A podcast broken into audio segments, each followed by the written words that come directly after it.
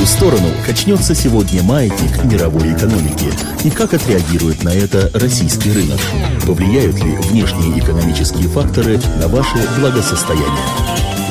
Личные деньги. Как правильно распоряжаться деньгами? Все нюансы семейных финансов в нашей постоянной рубрике разбирает Владимир Савинок, гендиректор консалтинговой компании «Личный капитал». Будущая пенсия. Как накопить на достойную старость? Э, Владимир, ну у нас э, такой вопрос, который, наверное, задают себе только те люди, которые как раз приближаются а, к возрасту выхода на заслуженный отдых. А, речь идет о пенсии.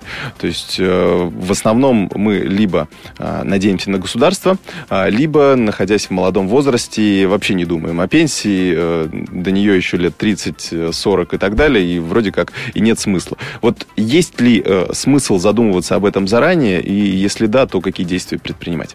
Э, я думаю, безусловно, есть. Но я даже не говорил бы о том, что там люди, скажем, 25-летние, 30-летние не задумываются. Они задумываются о пенсии, но не в том смысле, как мы ее понимаем, там 65 лет. Они задумываются о том, как мне через 10 лет активно поработать, и через 10 лет перестать работать и жить на какой-то пассивный доход и на какой-то капитал. Это тоже пенсия получается. Просто называется пассивный доход. Угу. То есть идет речь о том, чтобы э, жить на процент или на день, который ты заработаешь за это время. А, ну и при этом, соответственно, не прикладывать каких-то усилий э, да. для того, чтобы ну, зарабатывать себе на да, хлеб насущный. Да. То есть пассивный доход, это вот когда вы создали какой-то актив, э, ряд активов, они вам постоянно приносят доход. Простой пример, это просто вот либо депозит банковский, либо недвижимость. Купили недвижимость, сдали в аренду, поехали и живете там в Индии и отдыхаете. Всю зиму, тут хмурую зиму лежите на берегу океана. То есть это вот пассивный доход, и об этом думают люди. И вы знаете, чем длиннее зима в Москве, в прошлом году, вот когда в марте падал снег, у нас увеличилось количество обращений людей, которые говорят, хочу какой-то помогите создать какой-то вот, инвестировать капитал так, чтобы я мог уехать отсюда вот на эти вот тяжелые месяцы. То есть об этом думают многие люди на самом деле. А как его сформировать, этот пассивный доход? Э, какие основные инструменты, которые его могут дать? Смотрите, получается, э, на момент накопления лучше использовать стандартные инструменты. То, о чем мы говорили, это вот э, акции, облигации, пифы, недвижимость. Это то, куда можно инвестировать, то, что растет, превышает инфляцию, и деньги там постепенно растут, накапливаются. И вот когда вы придете к этому моменту, э, к пенсии, когда вам нужно уже капитал забирать, нужно понимать, опять же, я всегда стараюсь развеять иллюзии, когда люди считают, что они могут... Э, кстати, иллюзии, порожденные тем же рынком, допустим, Форекс, когда считают, что можно зарабатывать там по 100% годовых. То есть заработать там 100 тысяч долларов и получать 100 э, тысяч долларов в год в виде процентов. Говорят, Форекс не поможет. Да?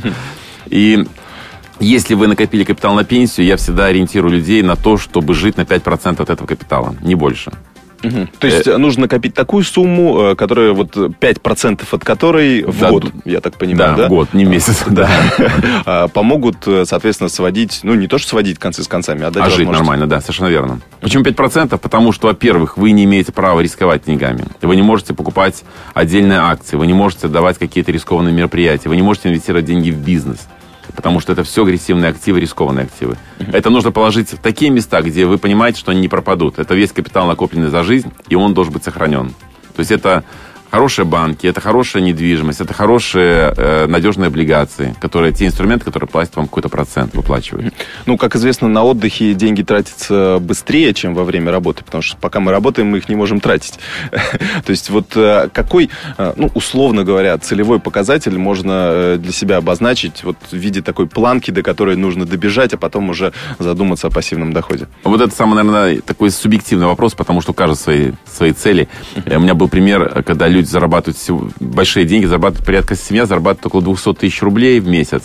При этом их цель через 10 лет уйти на пенсию и получать 300 долларов в месяц, то есть 10 тысяч рублей в месяц.